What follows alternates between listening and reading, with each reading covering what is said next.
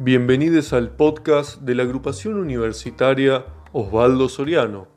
Yo soy Lautaro Funes y este es el ciclo literario Luz Tenue. Hoy nos acompaña Laura Martín, profesora de grado universitario en lengua y literatura por la UNCUYO, diplomada en estudios de género y movimientos feministas por la UBA y magíster en culturas y literaturas comparadas de la UNC. Ha obtenido becas de iniciación en la investigación, otorgadas mediante concurso por la SCTIP Uncuyo en la categoría Graduados, con proyectos vinculados con la enseñanza de español para extranjeros. Además, ha obtenido becas en Italia para cursar estudios intensivos de lengua y cultura italiana.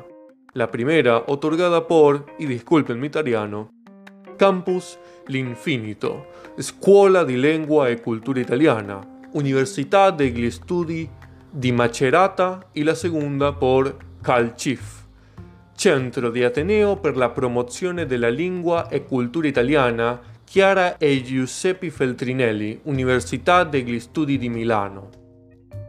Se desempeña como docente de nivel superior en la Facultad de Filosofía y Letras de la UNCUYO, en las cátedras de Literatura Italiana y Semiótica, y en el Instituto Superior de la Formación Docente y técnica número 9002 Tomás de Cruz. Asimismo, ha brindado concursos de L en la Secretaría de Políticas y Lingüísticas y en IFSA Butter. Además, ha organizado, coordinado y dictado cursos de extensión universitaria y talleres sobre literatura y teatro. Es investigadora en estudios teatrales, literarios y de género ha participado en numerosos congresos, jornadas y conversatorios, tanto en el país como en el extranjero, sobre sus temas de estudio. Forma parte de la colectiva de escritoras Cuatropias del Cuarto Creciente y del proyecto de difusión poética Literatura Zombie, Resucitando las Palabras. En esta ocasión nos va a hablar acerca de la inigualable Elena Ferrante.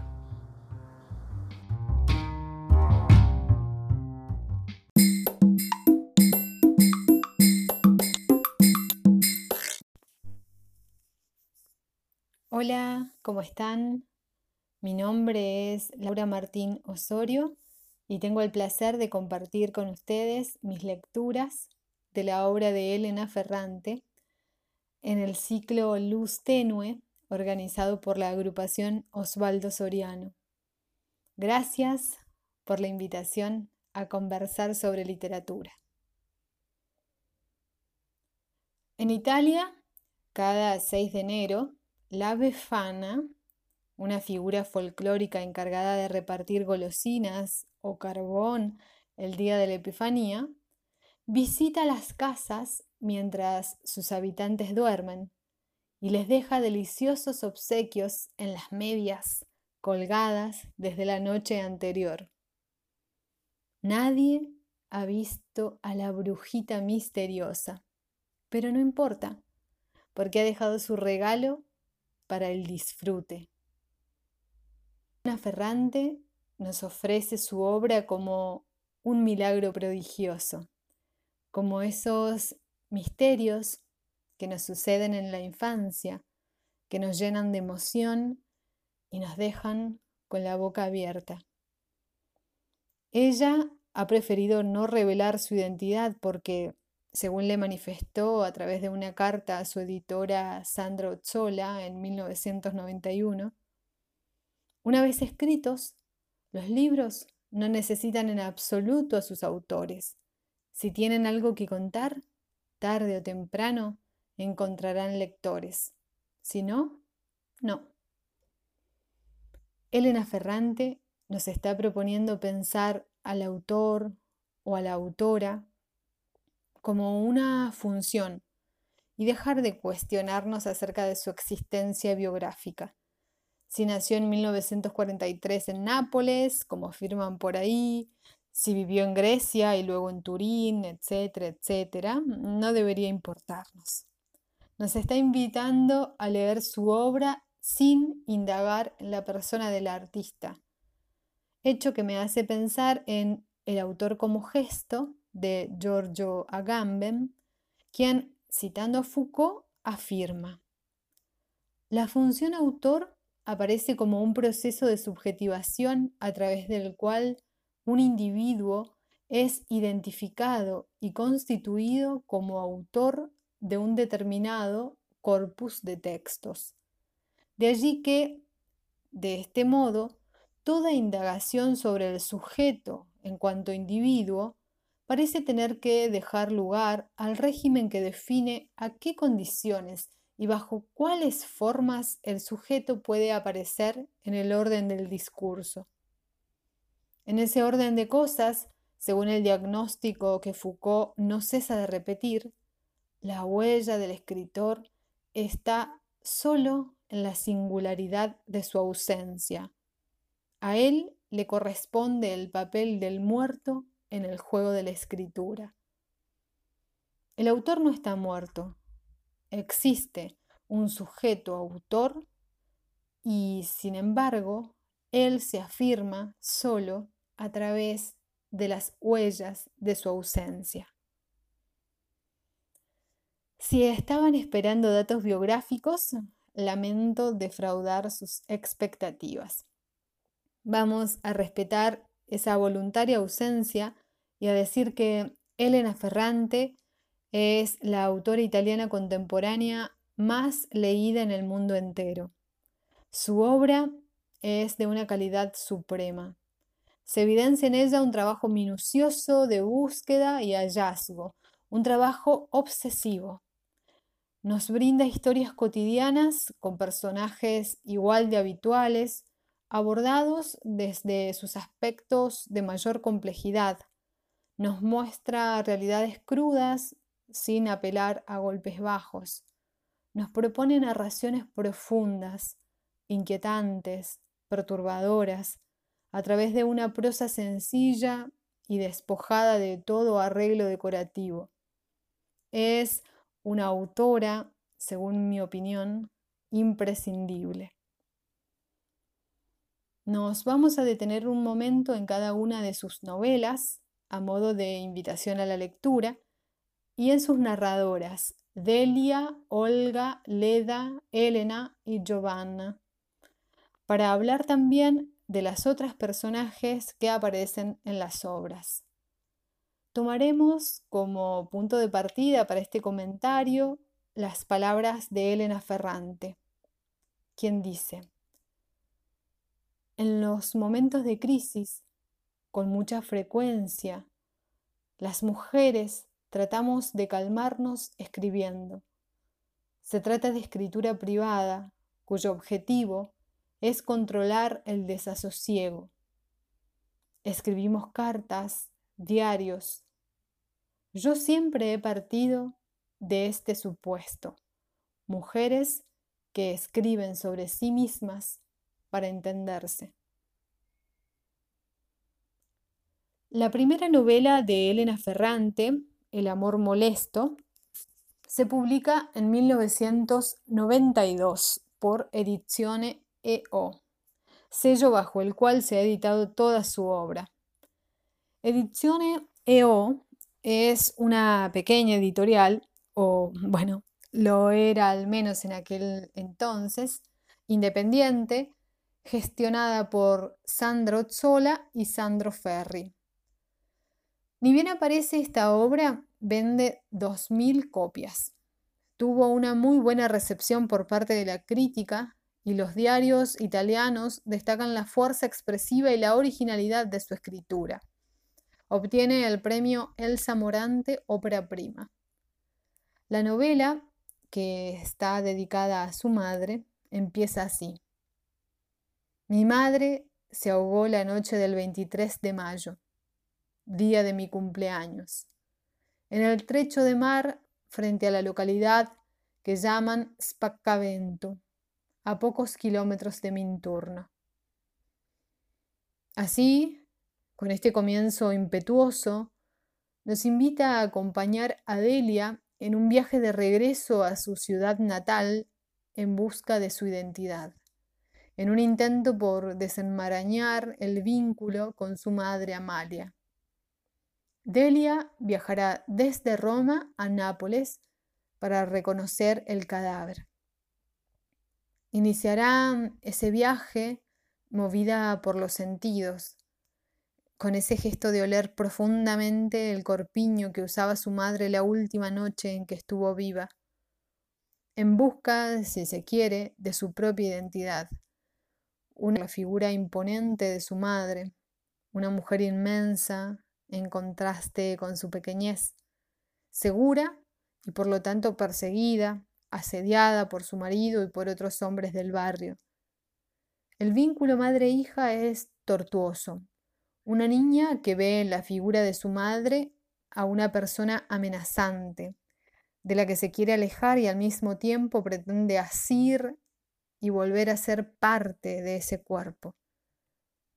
Sin dudas, una mirada atravesada por la visión celosa y posesiva de su padre. En ese viaje de vuelta a su infancia, Delia reconstruye situaciones vividas e intenta encontrarles un orden o darse a sí misma una explicación. Acoso callejero, abuso sexual infantil, maltrato, configuran la realidad hostil de la narradora y de las mujeres con las que compartió hasta ese momento su vida. Su segunda novela, Los días del abandono, se publica 10 años después de la primera, en 2002. Con esta obra ya se puede hablar de bestseller, puesto que en el primer año se venden 35.000 copias. La crítica la acoge con gratitud y confirma lo dicho respecto de la primera. Hace referencia una vez más a la originalidad y a la autenticidad de la escritura. La novela se inicia de la siguiente manera. Un mediodía de abril, justo después de comer, mi marido me anunció que quería dejarme. Sorpresivo comienzo que nos propone acompañar a Olga en el dolor y el sufrimiento que provoca una separación inesperada, un abandono sin explicación. Casi como caer en un pozo ciego, de manera imprevista y abrupta, e intentar encontrar respuestas en una oscura y profunda soledad. Olga escribe cartas desesperadas, intentando encontrar una explicación al abandono de su marido. Olga es una mujer joven de 38 años y culta que ha privilegiado la vida familiar en detrimento de su propia autonomía. Ella acompaña a su marido en la formación académica y en su recorrido profesional, borrándose.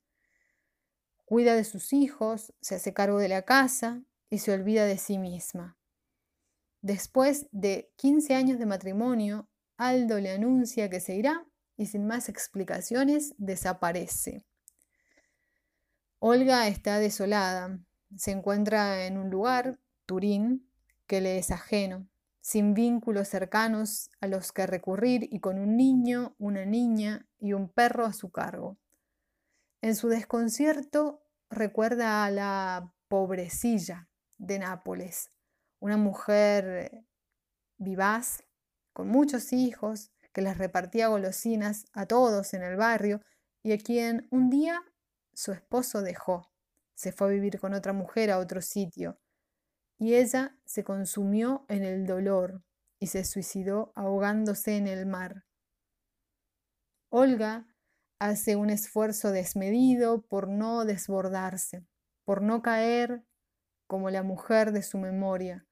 Le pide ayuda a su pequeña hija Hilaria quien la asiste de manera brutal. En el 2006 se publica su tercera novela, La hija oscura, que rápidamente vende 30.000 copias. Leda, la protagonista de esta historia, intenta hallar una justificación a un extraño comportamiento que tuvo durante sus últimas vacaciones en la playa. Ella, una profesora universitaria de 47 años, que vive en Florencia, ha salido de viaje sola, con sus libros, en su auto, hacia un pueblito en la costa del mar Jónico. Sus hijas viven en Canadá junto a su ex esposo. En la playa se encuentra con una numerosa familia napolitana de la que se destaca una joven madre, Nina, con la que intenta entablar un vínculo amistoso. Quizá motivada por los recuerdos de su infancia en Nápoles, por la cercanía de edad que Nina tiene con las hijas de ella, porque es una madre joven que pareciera querer abrirse camino en ese ambiente hostil, como ella lo fue en algún momento, o simplemente porque Leda estaba sola y esa mujer atrajo su atención. El hecho es que durante uno de esos días de playa, Leda realiza un acto irreflexivo, sin explicación aparente, perturbador e incómodo, que la lleva a separarse violentamente de la joven y a interrumpir la incipiente amistad. Quizás al narrar su conducta imprudente, da forma definitiva al rompecabezas, como una manera de encontrar el justo sitio a cada una de las piezas sueltas. En 2011 aparece el primer libro de la serie Dos Amigas, La Amiga Estupenda. De inmediato vende 35.000 copias. A este le sigue en 2012 Un mal nombre, en 2013 Las deudas del cuerpo, en 2014 La niña perdida.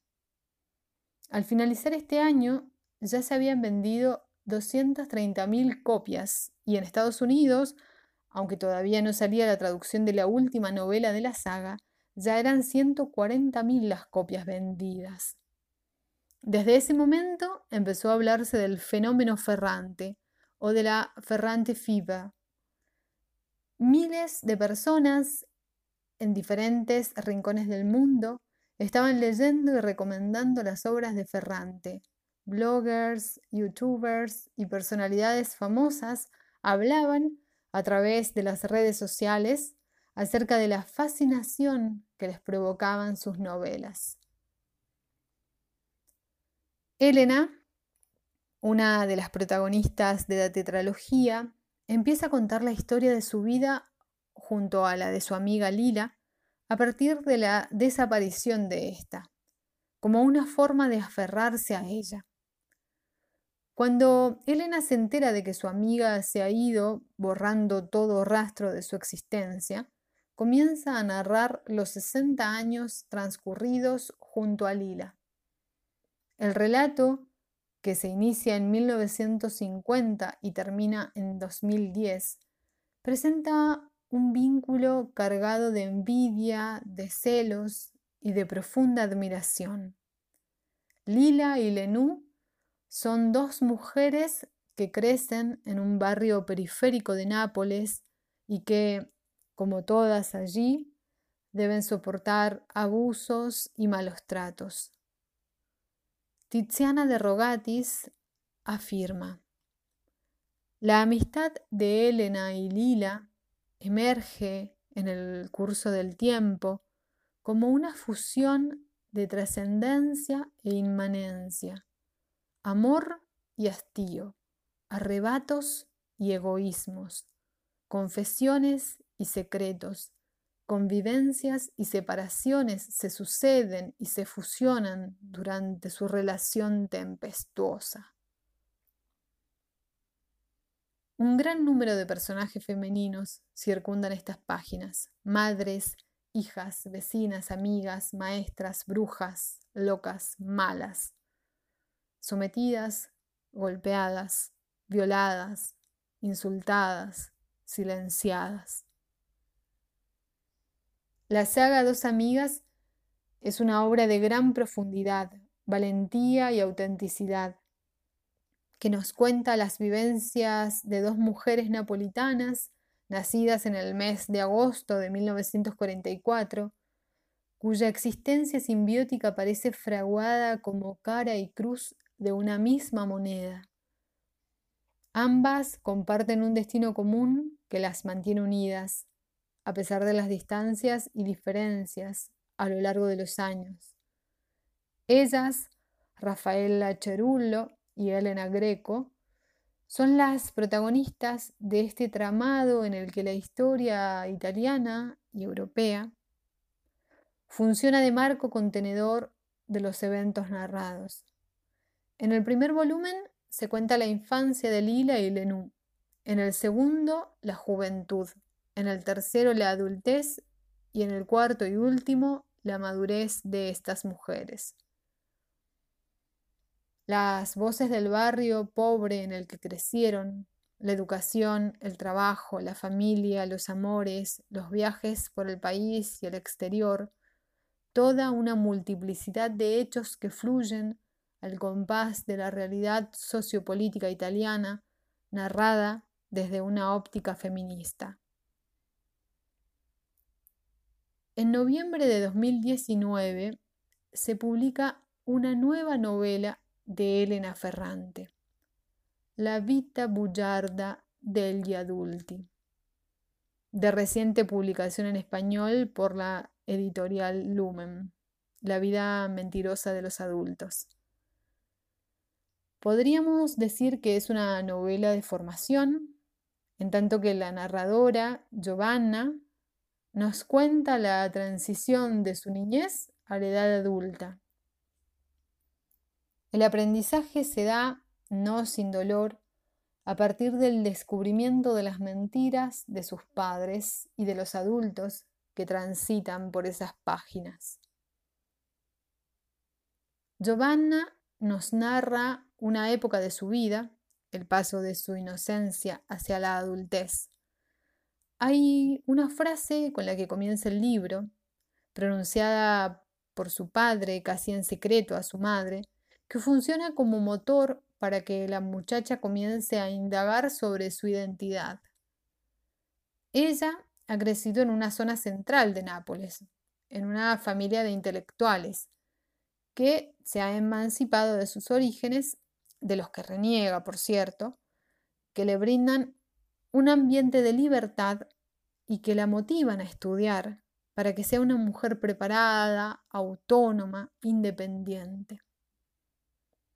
Esa frase que asegura que Giovanna es fea, o mejor dicho, que se parece a una tía que jamás ha visto, la tía Victoria, la lleva a buscar el otro lado, la otra parte, todo lo que quedó afuera de esa torre de marfil creada para alejarla del mal, y así descubre la falsedad y la mentira del mundo en el que vive.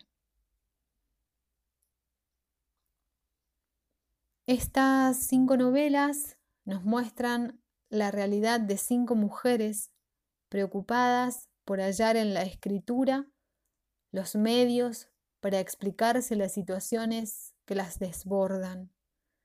Ellas escriben movidas por una necesidad vital, parafraseando a Audre Lorde. Intentan nombrar lo inefable para volverlo objeto de pensamiento y acción. Estas novelas nos nombran, hablan de nosotras, nos dicen con palabras, del otro lado del espejo. Me gustaría terminar con dos frases de la autora. La primera tiene que ver con la respuesta que Elena Ferrante ofrece ante una pregunta sobre el lema Lo personal es político, acuñado por las feministas de la década de los 70. Elena Ferrante dice, Debo mucho a ese famoso eslogan. De ese lema aprendí que la historia individual más íntima, la más ajena a la esfera pública, está marcada por la política, es decir, por eso tan complicado, dominante, no esquematizable, que es el poder y su gestión. Son pocas palabras, pero por su feliz capacidad de síntesis nunca habría que olvidarlas. Dicen de qué estamos hechas, a qué subordinación estamos expuestas, con qué mirada meditadamente desobediente debemos mirar y mirarnos. Pero lo personal es político, es también una sugerencia importante para la literatura. Debería estar entre las nociones fundamentales de cuantos quieran narrar. La segunda, y con esta termino, hace referencia a la genealogía de mujeres escritoras. Y dice, todas necesitamos construirnos una, llamémosla, genealogía propia, que nos enorgullezca, nos defina, nos permita vernos fuera de la tradición en la que desde hace siglos se han basado los hombres para mirarnos, representarnos, valorarnos, catalogarnos. Es una tradición poderosa, plagada de obras espléndidas, pero que ha dejado fuera mucho, muchísimo de nosotras. Contar a fondo, con libertad, incluso provocativamente, ese algo más nuestro es importante. Tiende a componer un mapa de lo que somos o queremos ser. Hay una frase de Amelia Rosselli, una de las poetas italianas del siglo XX más innovadoras y sorprendentes, que desde hace años utilizo como una especie de irónico y a la vez muy serio manifiesto literario. Se remonta a la década de 1960 y es una exclamación. Qué negro y profundo compromiso en mis menstruaciones. Muchas gracias. Hasta la próxima.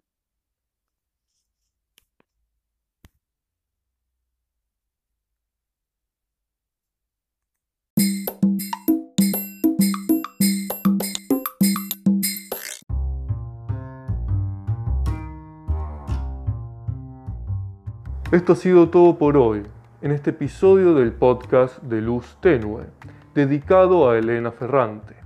Le agradecemos a la profesora Laura Martín por su tiempo y a ustedes por escucharnos. Les esperamos por nuestras redes sociales para leer sus comentarios. En Instagram y Twitter nos encontrarás como arroba lasorianouncuyo. En Facebook, búscanos como Lasoriano, Conducción Cefil. En este podcast solemos despedirnos con un cuento, pero hoy lo haremos con las siguientes palabras dichas por Elena Ferrante en una entrevista.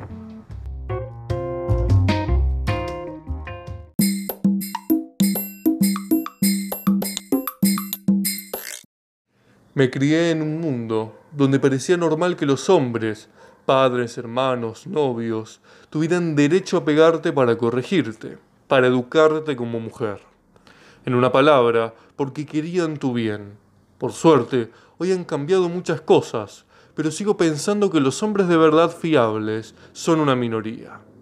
Tal vez se deba a que el ambiente en el que me formé era especialmente atrasado, o tal vez se deba, y yo creo más en esta segunda posibilidad, a que el poder masculino, ya sea que se ejerza de forma bruta o con amabilidad, aún quiere subordinarnos.